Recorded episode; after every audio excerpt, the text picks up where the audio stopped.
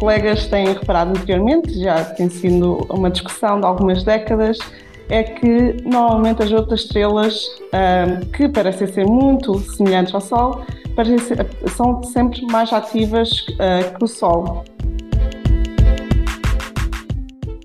Vamos partir para esta conversa de uma eh, pergunta que pode parecer uma espécie de provocação boa. Afinal, o Sol, a nossa estrela, a nossa estrela é mesmo uma estrela normal? É esta a questão que estava colocada há uns anos esta parte, ou que de algum modo ainda está colocada, e que, uma, uh, e que um trabalho liderado pela investigadora do Instituto de Astrofísica e Ciências do Espaço um, ehm, parece vir, Angela Santos, uh, que, que se junta a esta conversa, parece vir agora esclarecer. Angela Santos, então, que dúvida era esta? Porquê é que se tinham colocado estas dúvidas? E queria perceber também eh, o que é que, de que é que falamos aqui, ou que conceito é este de o Sol ser ou não uma estrela normal. O que é isto de uma estrela normal? Uh, então, quando nós comparamos o Sol com outras estrelas, normalmente nós uh, escolhemos aquelas que nós pensamos que são do tipo solar. São estrelas que são semelhantes ao Sol, uh, que são estrelas de pequena massa, mais ou menos uh, são estrelas mais frias também um, e menos uh, e mais pequenas. e quando tentamos selecionar então dentro dessas estrelas as mais próximas do Sol e em particular comparar a atividade magnética e a rotação das estrelas, o que temos, ou os que os colegas têm reparado anteriormente, já tem sido uma discussão de algumas décadas, é que normalmente as outras estrelas, um, que parecem ser muito semelhantes ao Sol, ser, são sempre mais ativas uh, que o Sol. Uh, então, uh, o que tem esse, esse, essas observações, e uma delas foi mais ou menos recente, em 2020, um, levam à conclusão, ou levaram à conclusão que o Sol pode não ser uma estrela típica uhum. das estrelas do seu género. Uh, no entanto, o outro uh, pensamento é que uh, as estrelas que nós estamos a, a, selecionar como semelhantes ao Sol podem não ser semelhantes ao Sol, então pode haver uma limitação nos nossos métodos de classificação. E é mais ou menos isso o que nós encontramos neste trabalho, que usando dados mais recentes, então conseguimos selecionar melhor as estrelas que são de facto do tipo solar, uh, e então encontramos que o Sol, afinal, uh, parece ser uma estrela hum. igual às outras. Mas essa, essa eventual diferença do Sol, ou essa diferença do Sol em relação a outras estrelas, é uma diferença que, se, que tem a ver só com a atividade solar ou há outros parâmetros que também poderiam colocar o Sol numa, numa categoria algo diferente? Uh, eu aqui estou mesmo só a falar da atividade magnética. Atividade um, magnética, sim, sim. Sim. Uh, e, e, não existem, no, noutros parâmetros, o Sol uh, parece ser. Uh, era consistente com as observações. Com as observações, mas, normalmente, sim, sim. Normalmente, porque, por exemplo, porque as observações que nós usamos para, para a atividade magnética não há sobreposição com outro, com outro tipo de observações, na maior parte das vezes, uh, em observações que nos permitam uh, ter detalhes sobre outras propriedades das estrelas, como as, uh, as, as, oscilações à superfície, e por isso também não, para aquelas estrelas que nós temos atividade, por vezes não conseguimos ter outro tipo uhum. de, de, de, de propriedades, então uh, não dá para fazer essa comparação direta se essas estrelas são só diferentes em termos da atividade magnética ou se outras propriedades também parecem ser diferentes. Muito bem. Mas é, essas dúvidas sobre, sobre a, a, a, caracterização do nosso Sol eh, surgiram, a Angela Santos disse há pouco que já têm décadas, portanto já é um tempo apreciável, Sim. surgiu à medida que foram um, aparecendo mais dados e dados mais detalhados com os novos, os novos satélites, os, nosso, os novos meios de observação do Sol. Essa dúvida aparece porquê? Sim, então originalmente os dados eram muito limitados, eram obtidos a partir do solo, significa que existem correções que é preciso ter por causa da atmosfera uh, da Terra. Uh, também eram muito limitadas, eram algumas estrelas, poucas, algumas uh, menos de dezenas. pronto, então era muito limitado, por isso as conclusões originais são mais ou menos há 30 anos atrás, uh, um, são uh, muito limitadas. Entretanto, com o avanço uh, da tecnologia e com os satélites espaciais, nomeadamente aqueles que nós chamamos os caçadores de planetas. Uh, então temos acesso a observações para, no caso do Kepler, Sim. para centenas de milhares de estrelas do tipo solar, aquelas que nós achamos que são de, de, pequena massa como o Sol. Uhum. Uh, e por isso agora conseguimos então ter amostras muito maiores do que aquelas que originalmente os colegas tinham. E Ângela, como é que vocês escolheram as, as, estrelas que, entretanto, observaram para este estudo, para perceber se o Sol era algo distinto ou não dessas estrelas? Como é que foi feita essa escolha? Essa escolha ou seja, porque é uma amostra, não é? Uh, imagino com algum cuidado, porque se não escolher uma amostra podia ser, uh, não podia ser uma amostra uh, imparcial, é a palavra que me vem agora à cabeça, não é?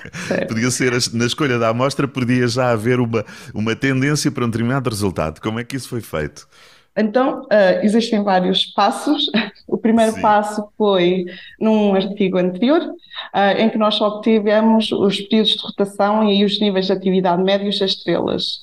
Uh, isto, a nossa amostra original tem cerca de 160 mil estrelas um, e uh, conseguimos recuperar então períodos de rotação em atividade média uhum. para cerca de um terço dessas estrelas, o que significa que nós para as outras estrelas ainda temos um longo caminho a fazer também. 170 uh, mil estrelas, percebi bem, Angela. 160 mil dessas sim, estrelas mil, sim, sim. Sim, que nós analisámos uh, foram observadas pelo Kepler. Sim, sim, sim. Uh, nós conseguimos recuperar uh, períodos de rotação em atividade média, para cerca de 55 mil estrelas, um terço mais ou menos.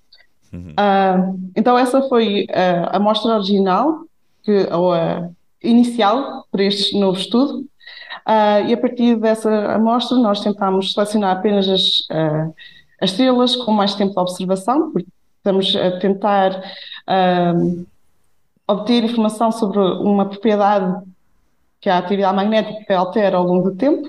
Por isso, quanto melhor, maior for a observação, ou mais longa for a observação, melhor conseguimos perceber então o comportamento da atividade magnética das estrelas. Também uh, retiramos algumas das estrelas que são mais aténues, e por isso uh, a informação, as observações são mais ruidosas.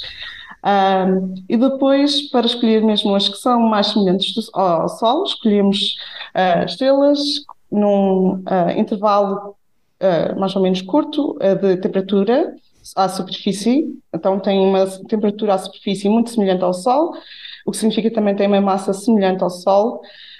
também escolhemos estrelas com uma luminosidade semelhante ao Sol. Uhum. Isso é porque então tem raios, tem tamanhos uh, também semelhantes, com raios e massas semelhantes ao do Sol, e depois escolhemos outro parâmetro, que foi o período de rotação, que nós obtivemos originalmente, uh, pois o período de rotação uh, dá, um, dá informação sobre a idade da estrela, porque nós, o que nós observamos é que o período de rotação torna-se cada vez mais longo à medida que as estrelas envelhecem. Sim. Então, fazendo este corte, esta seleção, temos então estrelas de tamanho e massa semelhante e também de idade semelhante ao do Sol. Então, esta sample, eh, eh, esta amostra, desculpe, é, tem cerca de 300 estrelas, por isso começámos com uma, estrela, uma amostra muito grande e acabámos com apenas, apenas aspas, 300 estrelas. Com uma amostra, obviamente, mais pequena, mas, mas com, uma, com uma com, com uma qualidade, digamos assim, com uma solidez da mostra uh, capaz de suportar estas vossas eh, conclusões, não é? Porque afinal certo, o Sol sim. não é assim tão diferente como se pensava. Obviamente nenhuma estrela será igual à outra, mas está dentro sim. daquilo que, se, que, se, um, ehm, que seria o padrão, ou que é o padrão expectável para estas estrelas. Há algo assim no meio, achei muito engraçado isso na informação. Há uma Doris. Apresente-nos lá a Doris, Angela Santos. Sim. uh, A Doris uh, não é o nome uh, científico da, da estrela, mas é o nome que uh, não fui eu a colocar, foi alguns colegas antes de, de mim. É uma estrela para a qual nós temos uma caracterização bastante completa. Temos também dados das oscilações à superfície, então conseguimos, tal como no caso da Terra, perceber as propriedades do interior da estrela através das oscilações. E por isso temos mais informação sobre essa estrela. É muito bem caracterizada, é uma estrela com uma massa muito, muito semelhante à do Sol. e é um bocadinho mais nova uh, que o Sol. Uh, e por isso é que tem despertado o interesse, porque é uma estrela muito semelhante ao Sol, então nós podemos usar esta estrela, esta estrela também para perceber melhor o Sol. Uh, há uns anos atrás, o que nós reparamos é que a atividade magnética desta estrela uh, parece ser du mais que duas vezes mais forte que a do Sol. Uh, o que faz sentido na parte de. É uma estrela mais nova, por isso, uma estrela uh, mais ativa, tal como o período de rotação, que se torna cada vez mais lento à medida que as estrelas envelhecem, elas também se tornam mais, menos ativas. Um, mas é uma estrela que tem um período de rotação mais lento que o Sol e por isso não está, alguma coisa não estava a fazer muito sentido nesta comparação, porque é uma estrela mais nova, mas mais lenta e ao mesmo tempo mais ativa. Então, a, a diferença que nós encontramos para esta estrela em relação ao Sol é que é uma estrela com mais uh, metais que o Sol. Os metais uhum. sendo que são os elementos mais pesados que o hidrogênio e o hélio. Uh, e então, neste estudo, nós também olhámos em particular a Doris e às estrelas que são semelhantes a Doris. Uh, e então reparámos que a Doris não é a única estrela que, com excesso de metais. Existem mais estrelas semelhantes a Doris, uh, usando os mesmos, as mesmas propriedades que usamos para o Sol, luminosidade, a temperatura efetiva e o período de rotação. Então, nessa amostra, encontramos que mais estrelas, para além da Doris, têm um excesso de metais. Aquilo que vocês chamam uh, metalicidade, eu não conhecia esta expressão. Sim, é a, basicamente a fração sim, de sim, sim, metais em comparação com o Sol. Uhum. Um, e então uh, reparamos também, porque o único parâmetro uh, nesta seleção, que, é, uh, que usamos então a luminosidade, temperatura e a rotação, o único parâmetro que podia influenciar ou levar a um excesso de metais na amostra seria o período de rotação. Uhum. Então, o que encontramos é que a metalicidade é, ou a interpretação faz sentido, porque nós uh, não temos ainda os pontos todos a ligar esta, a, a cadeia toda de, de, dos processos, mas o que faz sentido é que a metalicidade que altera a, a, a estrela, o, os, o meio, as propriedades da estrela, basicamente, o meio onde as ondas uh, se propagam, também o meio onde o campo magnético e a atividade magnética é gerada, uh, por isso a metalicidade parece, aí temos evidências então para isso, que faz as estrelas ficarem mais ativas uh, em comparação às estrelas que têm menos metais, e uh, porque as estrelas uh, abrandam ao longo do tempo por causa de o que nós chamamos do, do abrandamento magnético, basicamente a atividade magnética é que está a fazer a estrela abrandar através uh, dos ventos também.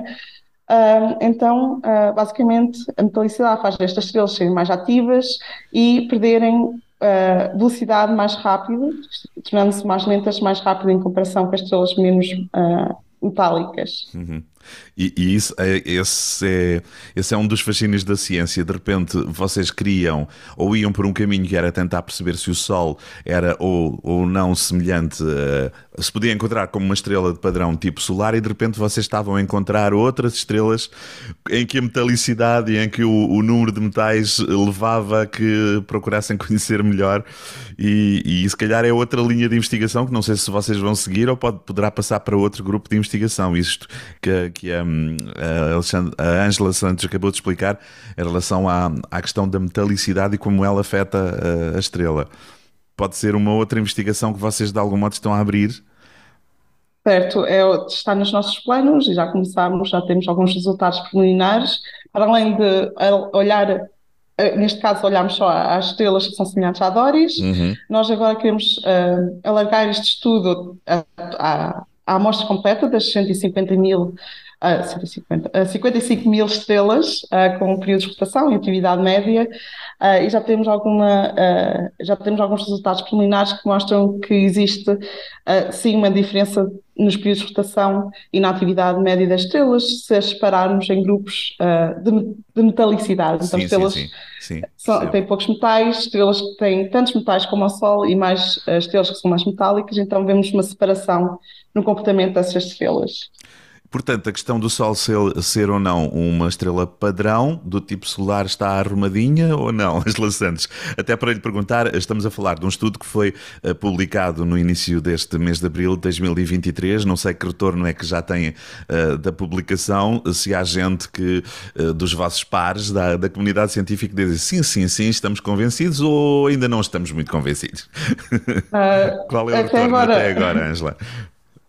Até agora eu só recebi. Um, uh, falta-me a palavra, feedback. Sim, sim, o retorno. Um, sim, sim. Retorno positivo. Um, uh, e há, tenho, uh, aliás, pedidos de colaboração posterior também para. Uhum. De outros colegas que estão interessados em também usar os nossos dados e as nossa, a nossa amostra. no entanto, como Uh, é ciência, por isso também espero que haja algum, uh, alguns colegas que claro. não concordem e tentem fazer claro. a sua própria análise e mostrar, uh, tal como eu fiz, sim, sim. eu basicamente mostrei que os colegas estavam errados, mostrar, ou tentar mostrar que, que, nós também estamos errados, ou pode haver mais algum efeito que nós estamos a. Uhum, claro. não, não, ter em conta, mas assim, é ciência, por isso é bom que, que diferentes grupos tentem encontrar o mesmo resultado ou tentem analisar os, os mesmos dados com diferentes métodos para uhum. uh, termos a certeza que uh, aquilo bem. que nós encontramos se torna um facto científico, então. A, a, publicação foi na revista Astronomy and Astrophysics, uma, uma revista de referência. Um, o, estudo, o estudo tem um nome que eu achei muito curioso, Rumo a um estudo abrangente de estrelas, ou seja, este estudo não é o nome deste estudo. Há aqui um, um trabalho mais envolvente onde este estudo se insere, se percebe bem. É isso, não é, Angela? Sim, uh, esse é o nome do, do grupo uh, ah, é o nome do grupo estrelas sim, sim. aqui no Instituto de Astrofísica e Ciências de Espaço. Ah, sim. Uh, existem colegas, eh, eu, eu, também estudo outras coisas para além da atividade magnética, mas eh, estou mais focada na atividade magnética e na rotação das estrelas. Há outros colegas que estão focados em astrosismologia, que é o estudo das oscilações das estrelas, outros que estão a desenvolver, a desenvolver uh, modelos de evolução estelar, então para depois comparar com as observações e perceber a teoria e os processos físicos por trás. Um, existem colegas que também estudam mais especificamente e com mais, mais detalhe do que eu, o que eu faço, estudam o Sol em mais detalhe do que aquilo que nós fazemos quando. Porque o, o meu uh, objeto de estudo é, é, é, é, mais as, estrelas, as outras estrelas do que o Sol. O Sol é só por comparação, mas há colegas que estudam mesmo uh, o Sol em detalhe. Muito bem. Uh, Sim. Angela Santos é, liderou esta equipa, estou aqui a ver os nomes, não tenho os nomes completos, não sei se há aqui mais alguém português, mas é uma equipa muito internacional já agora. Que, certo. Pedia que, que nos apresentasse brevemente esta, esta sua equipa. Então, uh, existe uh, outra colega uh, do Instituto de Astrofísica e Ciências do Espaço, que é a Margarida Cunha. Então, uhum. Então, somos eu e ela, do Instituto de Astrofísica. As duas portuguesas, sim, sim, muito bem. Certo. Depois há uns. eu eu já, como se já sabia que ia fazer essa pergunta, pus aqui por Tem os nomes, institutos. Sim, sim, sim. Ah, dos vários ah, institutos. Sim, eu acho que pode ser mais fácil. Sim, sim, sim, é para termos uma ideia de como a ciência se faz uh, sem fronteiras, não é? E, certo. Sim, sim. Sim, então o segundo, eh, um, um dos outros institutos é o Instituto de Astrofísica, eh, de Astrofísica das Canárias, em Espanha, uh, e os colegas são a Savita Mathur, uh, o António Jiménez e o Diego Godoy Rivera. Uhum. Depois também há, existem uns colegas de França, uh, da Comissão Francesa de Energias Alternativas e Energia Atómica, que são o Rafael Garcia, o Sylvain Breton e o Louis Amad. Depois temos ainda uma colega de, do Reino Unido, da Universidade de Warwick, que é Anne-Marie Brumhall. Um, e depois temos três colegas uh, dos Estados Unidos, o Ricky Eklund, uh, do Observatório de Alta, uh, de alta Altitude no Colorado, o Travis Metcalf, de, da Corporação de Investigação de Anéis Brancas, e o Zach Claytor, que é da Universidade da Flórida. Muito bem. Uma equipa bem interessante, que não está toda junta na mesma sala, obviamente. Trabalho, a não ser a sua colega portuguesa, não sei, mas trabalham, é um trabalho bem a rede, através, cada um no seu canto do mundo. Obviamente, cada um destes elementos que referiu da sua equipa, tal como acontece com a Angela Santos, estará envolvido também noutros projetos, não é? Certo, sim. Muito bem, muito bem. De quem quiser, uh, ou procurar, uh, não sei se será fácil lá chegar, eu tenho aqui a referência, mas de qualquer maneira posso deixá-la aqui como rodapé da nossa conversa na revista Astronomy and Astrophysics, está lá no volume 672, procurando um, ehm, aqui esta, esta investigação. Angela Santos, parabéns pelo trabalho, continuação e continuação de bom trabalho, não é? Nesse, fascina, nesse fascinante trabalho que é olhar do ponto de vista científico, olhar as estrelas. Nós olhamos as estrelas de várias formas, mas a Angela e os seus os seus uh, colegas olham-nas olham de uma maneira muito, muito particular, através dos olhos da ciência. Obrigado, Angela. Obrigada.